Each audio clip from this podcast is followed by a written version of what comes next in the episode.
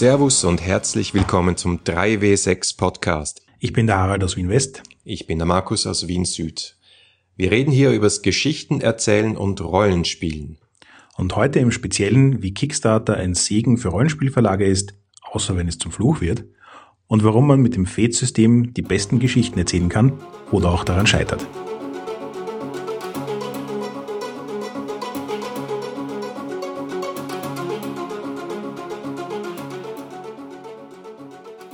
Hast du den Artikel über Chaosium gelesen vom Geek and Sundry? Leider nein. okay, ich erkläre dir kurz, worum es geht. Sie erklären, wie es äh, geschehen konnte, dass äh, Chaosium, also der Verlag, der hinter Cthulhu, RuneQuest und so weiter steht, ein altes Haus in, in, in dieser Szene, durch ihre erfolgreichen Kickstarter beinahe in den Ruin geschlittert ist. Moment, es war ein erfolgreicher Kickstarter und der hat es in den Ruin getrieben? Genau, also sie haben zwei Kickstarter gemacht, einer für Horror on the Orient Express, einer für die siebte Edition von Cthulhu, insgesamt äh, gut 700.000 Dollar eingenommen. Und ab dann ist es nur mehr Bach abgegangen, weil sie sich einfach furchtbar verkalkuliert hatten und sie am Schluss ähm, so angeblich nur noch 10.000 Dollar am Konto hatten. Als dann der alte Geschäftsführer zurückkehren musste, Greg Stafford, und dann die ganze Bude verkauft hat an einen Lizenznehmer, nämlich Moon Design, ziemlich arge Geschichte. Ich kann nicht sagen, dass ich verwundert bin. Aber irgendwelche Details, was genau passiert ist? Weil ich meine, es geht doch schließlich um ein Buch, etwas, was Chaosium ja. seit, was, 30 Jahren macht? Ja gut, in Horror on the Orient Express ging es um äh, eine Box und von wegen gut seit 30 Jahren, in den letzten 10, 15 Jahren hat Chaosium fast nichts Gescheites mehr auf den Markt gebracht. Das hat mich auch dazu veranlasst, beide Kickstarter nicht zu unterstützen, weil ich den Leuten nicht vertraut habe komisch. Und ja, sie haben den Klassiker gemacht. Sie haben einfach nicht kalkuliert. Und sie haben irgendwie für 10 Dollar Shipping das Zeug angeboten und zum Teil hat sie 130 gekostet. Das kann nicht funktionieren. Also ich gebe zu, da würde ich jetzt wirklich gerne als Ersatzergebnis so ein internes Tagebuch sehen, was sie getan haben, warum sie es getan haben und wie sie es getan haben, weil das, was du beschreibst, klingt nach klassischen Anfängerfehlern. Und zwar jetzt nicht mal von Kickstarter-Kampagnen, sondern von Leuten, die noch nie ein Produkt geschippt haben. Ja, es ist, es ist wirklich schockierend. Also ich glaube wirklich, dass sie ihr Geschäft gemacht haben in den 80er, 90er Jahren und in dem Rahmen und, und als das so funktioniert hat, wie es funktioniert hat, haben sie es auch gut gemacht. Äh, nur dann haben sie jahrelang quasi nur mehr die Lizenz verwaltet und, und billige Fanprodukte auf den Markt äh, gebracht und uns vertröstet, wann endlich Pulp Cthulhu rauskommt und es ist nie rausgekommen.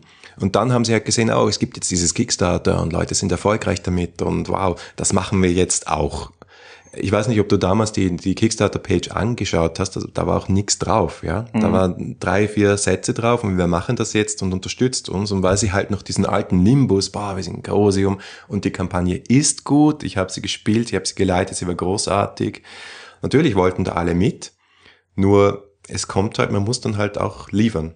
In dieser ganzen Diskussion rund um Kickstarter und die großen Verlage und wie gehen sie damit um, äh, ist das ein sehr, sehr unrühmliches Kapitel. Man muss sagen, Riesenrespekt vor Moon Design, die dann reingegangen sind und offenbar 100.000 Dollar aus ihrer eigenen Tasche gezahlt haben, um diesen Scheiß noch zu den Fans zu kriegen. Um das Ding endlich nach zwei beziehungsweise drei Jahren zu shippen und letztlich Chaosium vor dem Ruin zu retten. Stellt sich die Frage, ob es in dem Fall Sinn macht, Chaosium vor dem Ruin zu retten. Das ist eine, eine wirklich große Frage.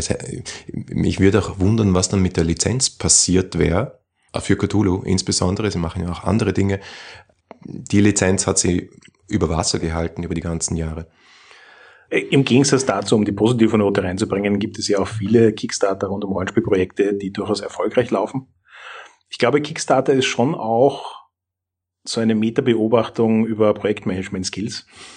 Ähm, bei Rollenspielen sieht man das halt insofern nicht so klar, weil es halt weniger Projekte gibt, aber wenn man die ganzen Computerspielprojekte verfolgt, die auf Kickstarter landen, kriegt man recht bald mit, dass ein großer Name noch nichts darüber aussagt, ob jemand gut ein Projekt auf den Boden bringen kann oder nicht.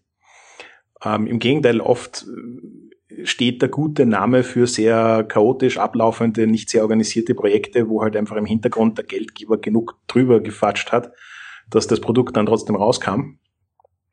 Und Kickstarter macht das halt sichtbarer.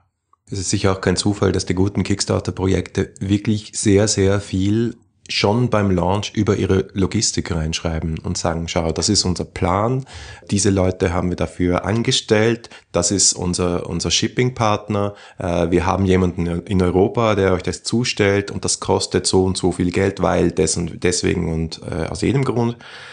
Es ist halt tatsächlich, so schön das ist als Kreativplattform, eine gute Idee reicht nicht. Es ist ja äh, gerade Shipping und, und Production von physischen Dingen ist eine Sache, selbst wenn du alles aligned hast, damit du behaupten kannst, ein Produkt auf den Markt zu bringen, kann noch immer unglaublich viel schiefgehen. Aber wenn du noch nicht mal genau weißt, was die Zahlen und Parameter sind, die du bedienen musst, um das überhaupt machen zu können, dann wird sehr viel schiefgehen.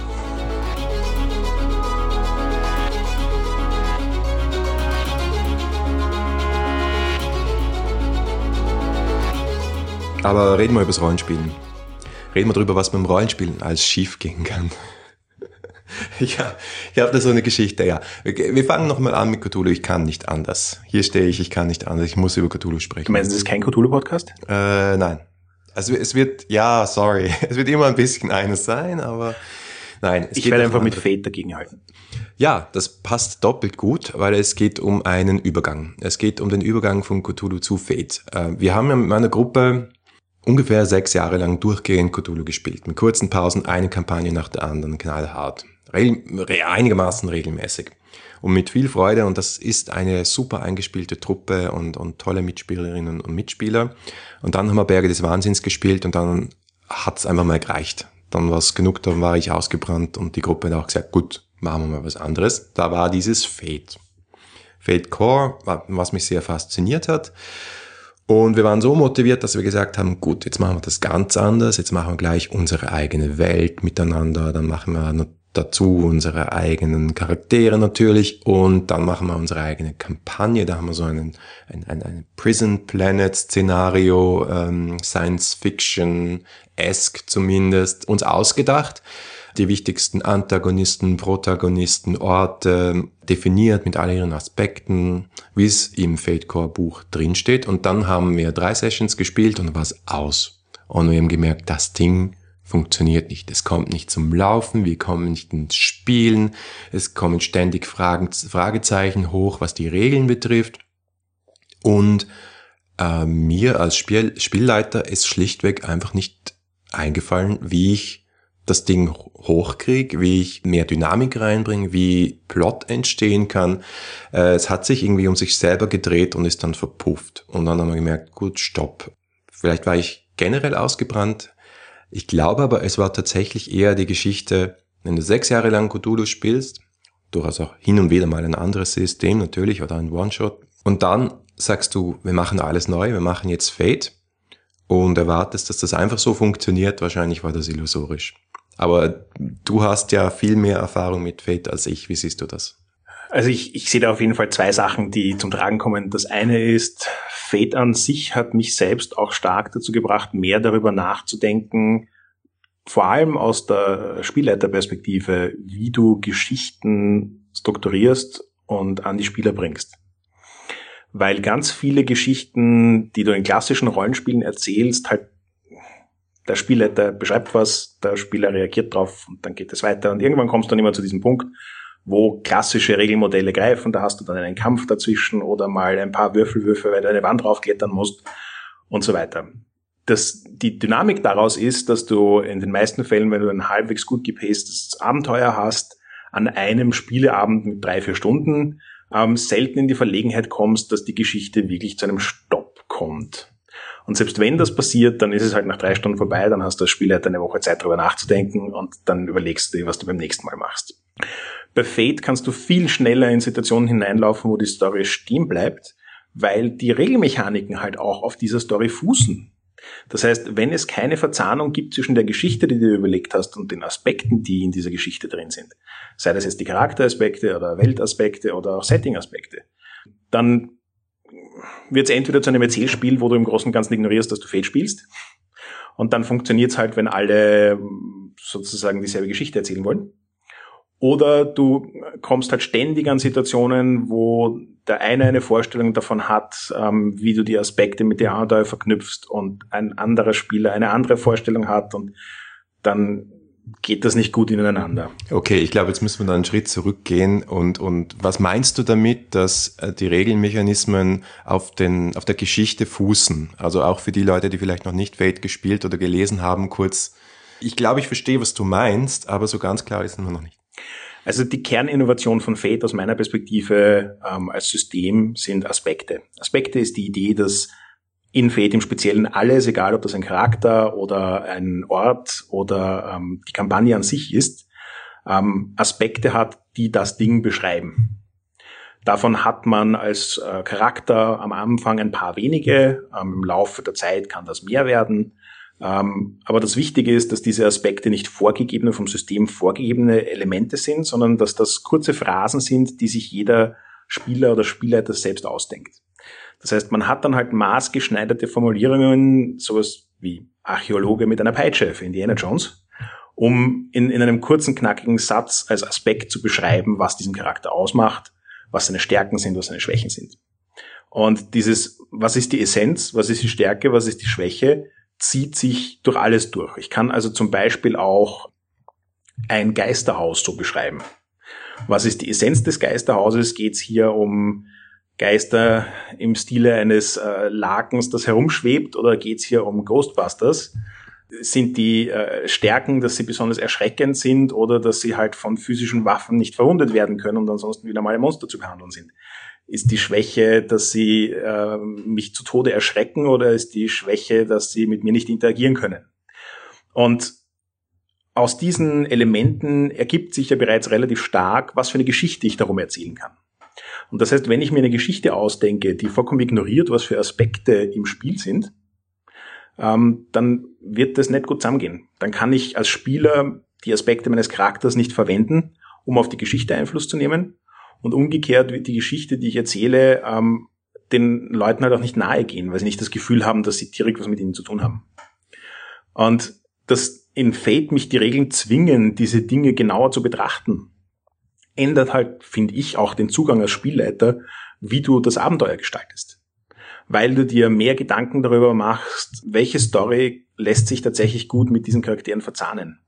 Welche Geschichte kann ich erzählen, die, wenn jetzt zum Beispiel ein Setting Aspekte hat, also Ausnummer, ein Spartacus-Setting könnte als Aspekt haben, sehr blutig. So. Und wie kann ich jetzt diesen Aspekt sehr blutig mit dem Aspekt ähm, friedliebender Pazifistenbade ähm, in Einklang bringen. Die Baden von Spartacus. Freiheit für die Sklaven. Wenn ich da also tatsächlich ein Abenteuer finde, das diese Widersprüche ähm, äh, auf eine Ebene bringen kann, ja. dann kann natürlich auch was extrem Spannendes draus werden, weil die Leute ähm, ähm, tatsächlich das Gefühl haben, dass sie ihren Charakter und die Eigenheiten ihres Charakters in das einbringen können. Wenn das Abenteuer auf diese Dinge nicht eingeht, dann erzählt man eine Geschichte und die Spieler hören sich die Geschichte an und haben vielleicht doch was dazu beizutragen. Aber es hat halt nur bedingt mit ihren Charakteren und ihren Eigenheiten, ihren Aspekten zu tun. Hm. Ja, ich, ich sehe es auch noch sehr stark aus der Spielerperspektive. Also klar, eben du hast als Spielleiter die äh, hohe Verantwortung, die ähm, das, was die, die Spieler dir bringen, das, was sie sich wünschen, in Form von ihren Aspekten für das Abenteuer da auch einzubauen und anzuspielen, indem man die äh, äh, Aspekte auch äh, eben einbringt, reizt, ähm, Fade-Punkte anbietet.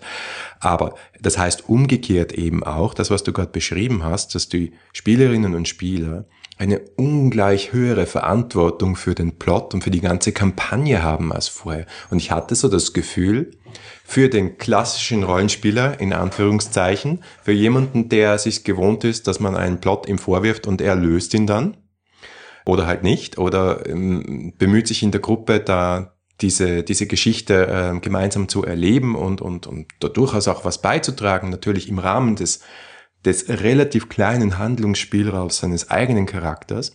Plötzlich hat er Mitverantwortung für die ganze Kampagne und bestimmt die Welt, den Plot ähm, und das Gruppenkonzept mit. Und ich habe erlebt, dass sowohl beim Charaktere bauen, das total anspruchsvoll war. Ich meine, die Regeln für Charaktere haben auf einer Seite Platz, um einen Charakter zu bauen. Du könntest es theoretisch in zwei Minuten machen. Trotzdem sind wir drei Stunden gesessen, bis wir irgendwie dieses Zusammenspiel, das du gerade erwähnt hast, bis wir das irgendwie hingekriegt haben. Und dann während des Spiels habe ich das Gefühl gehabt, okay, ähm, ich muss jetzt Die Spieler denken sich, ich muss jetzt hier irgendwie meinen Aspekt reinbringen, aber ich weiß nicht wie, was oft dazu geführt haben, dass sie dann halt das Typische, was ein Rollenspieler macht, wenn er nicht weiß, was er tun soll, wild um sich geschossen haben. also irgendwie ist es aus dem Ruder gelaufen.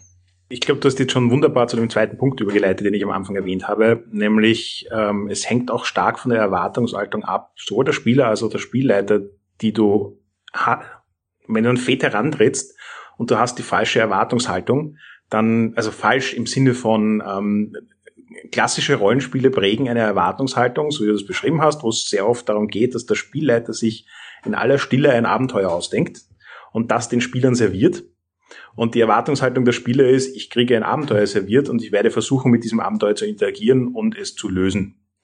Und das ist eine, eine Grundhaltung, die mit nicht sehr gut zusammengeht, weil Fate tatsächlich ein kooperatives Geschichtenerzählen ist.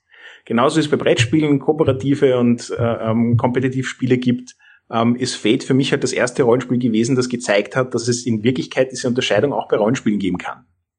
Und Fate ist halt ein kooperatives Rollenspiel. Wenn ich mich da nicht drauf einlasse, also bis zu einem gewissen Level bewusst und auf eben der Metagame-Ebene drauf einlasse, kooperativ eine Geschichte zu erzählen, dann wird's mir, kann es mir schnell passieren, ähm, dass ich einfach nicht weiß, was ich tun soll.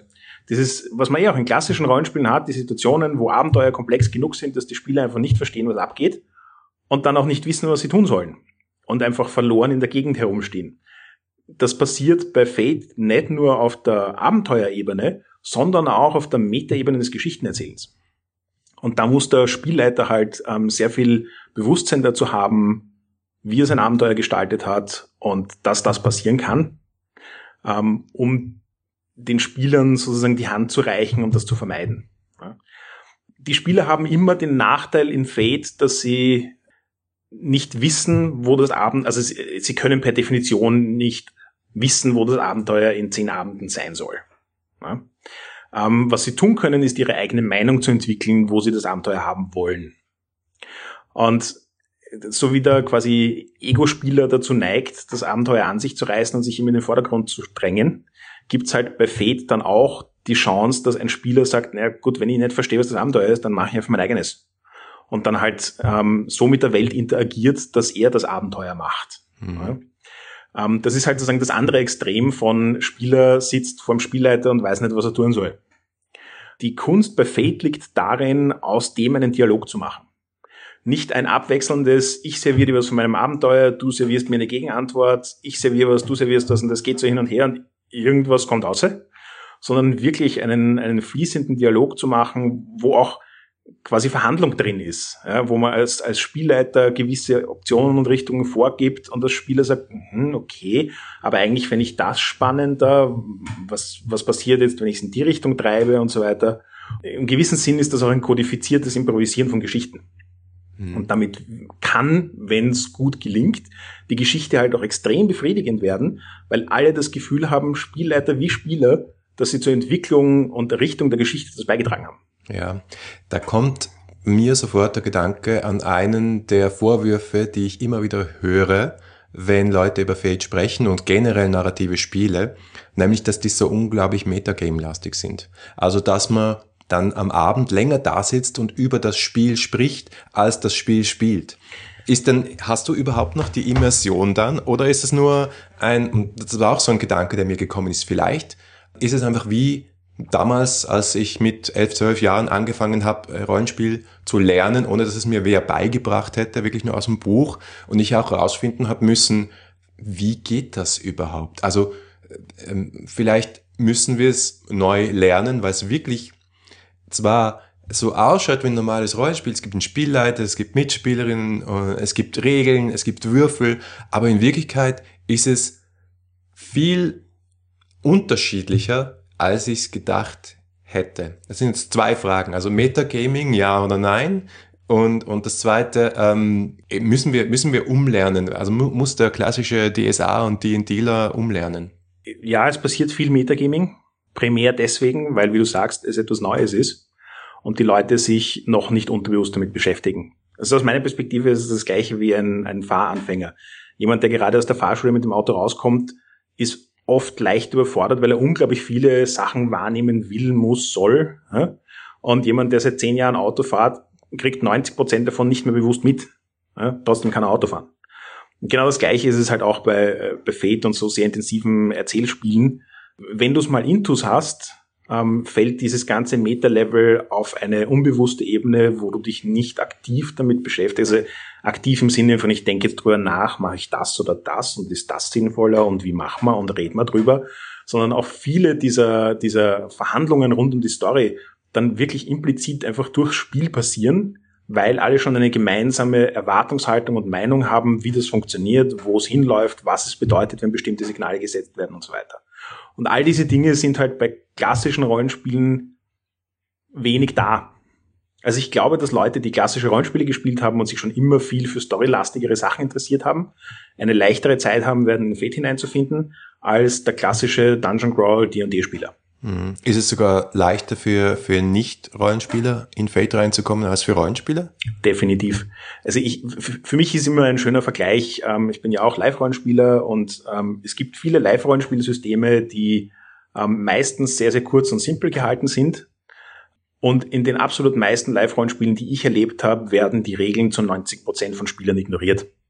Und das heißt, auch bei der Charaktererschaffung geht's nicht um Regeln und Werte bei der Charaktererschaffung geht es um Hintergrund, Aussehen und solche Sachen. Ja. Und das heißt, Leute, die sich auf diese erzählerische Ebene gut einlassen können, ähm, werden mit Fate insofern happy sein, weil der Regelaufwand ein relativ geringer ist. Ja. Also jetzt Fate Core hat 30 Seiten ja, und dann habe ich das komplette Regelwerk gelesen. Äh, Fate Accelerated meine ich. Mhm. Und dementsprechend der Zugang zu diesen Spielen ist für quasi Casual Gamer einfacher. Und das finde ich auch eine der faszinierenden Stärken von Erzählspielen, dass sie die Chance haben, wieder ein, ein, ein breiteres Publikum anzusprechen als klassische Rollenspiele. Aber auf der anderen Seite erfüllen halt auch klassische Rollenspiele ein Bedürfnis, das da ist.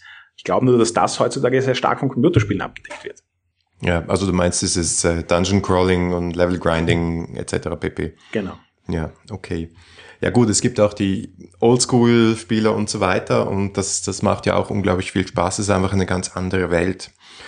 Ähm, was mir noch eingefallen ist oder was ich mich noch gefragt habe, ist, ob die scheinbare totale Freiheit von dem System und die totale Gestaltbarkeit und diese, was auch wieder so ein Vorwurf ist, der ähm, Fate immer gemacht wird, diese Schwammigkeit der Regeln. Ne? Du kannst alles ein bisschen so machen, kannst es aber auch ein bisschen anders machen. Du kannst es über einen Aspekt machen, du kannst es über einen Skill machen, du kannst es über einen Stunt machen. Mach's wie du willst.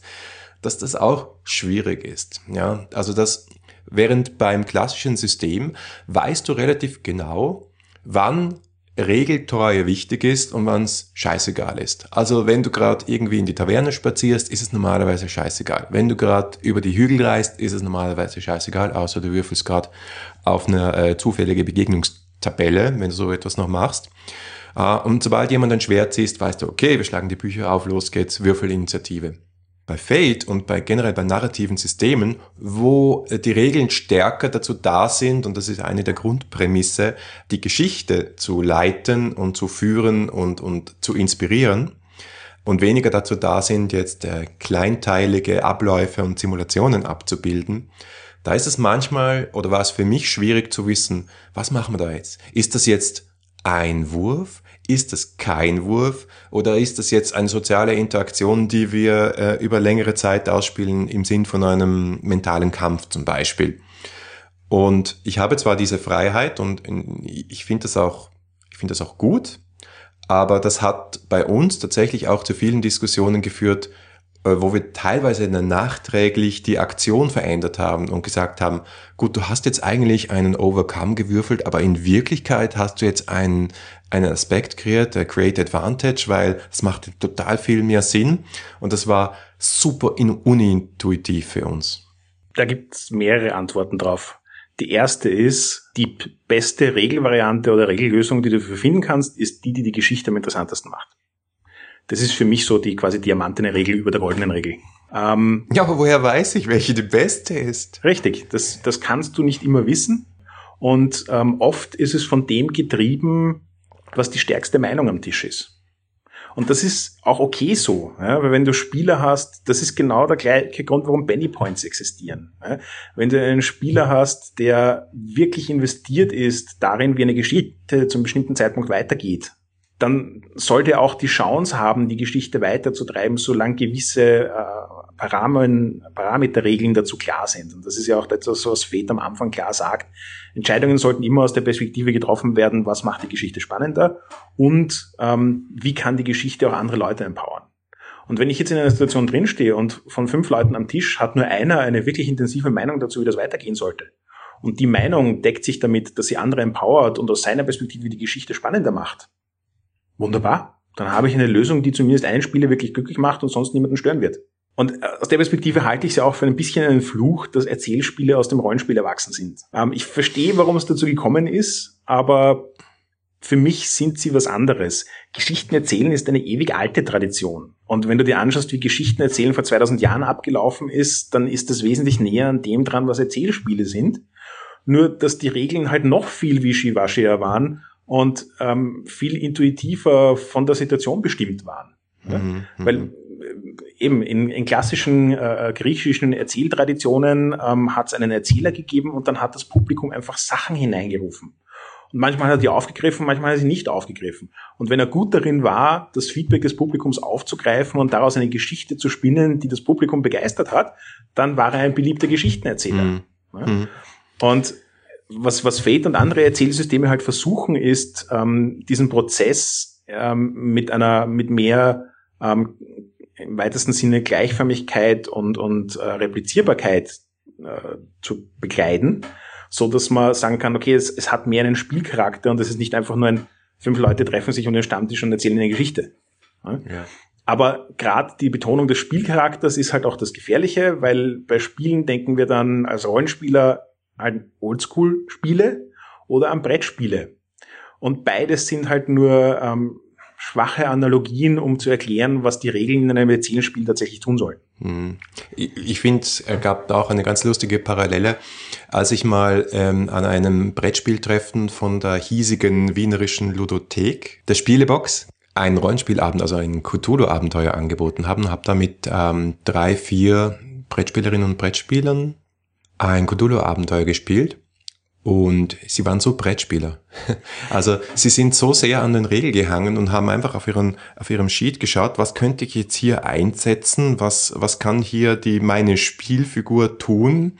Und da habe ich gemerkt, das war für die ein ähnliches Erlebnis, war total unintuitiv und am liebsten hätte ich ihnen die Charakterblätter weggenommen und gesagt, nein, nein, nein, nein, ich, wir erzählen hier gemeinsam eine Geschichte, ich habe das falsch verstanden. Ja. Und auf so ein bisschen einer anderen Ebene habe ich das Gefühl, genau das ist uns auch passiert.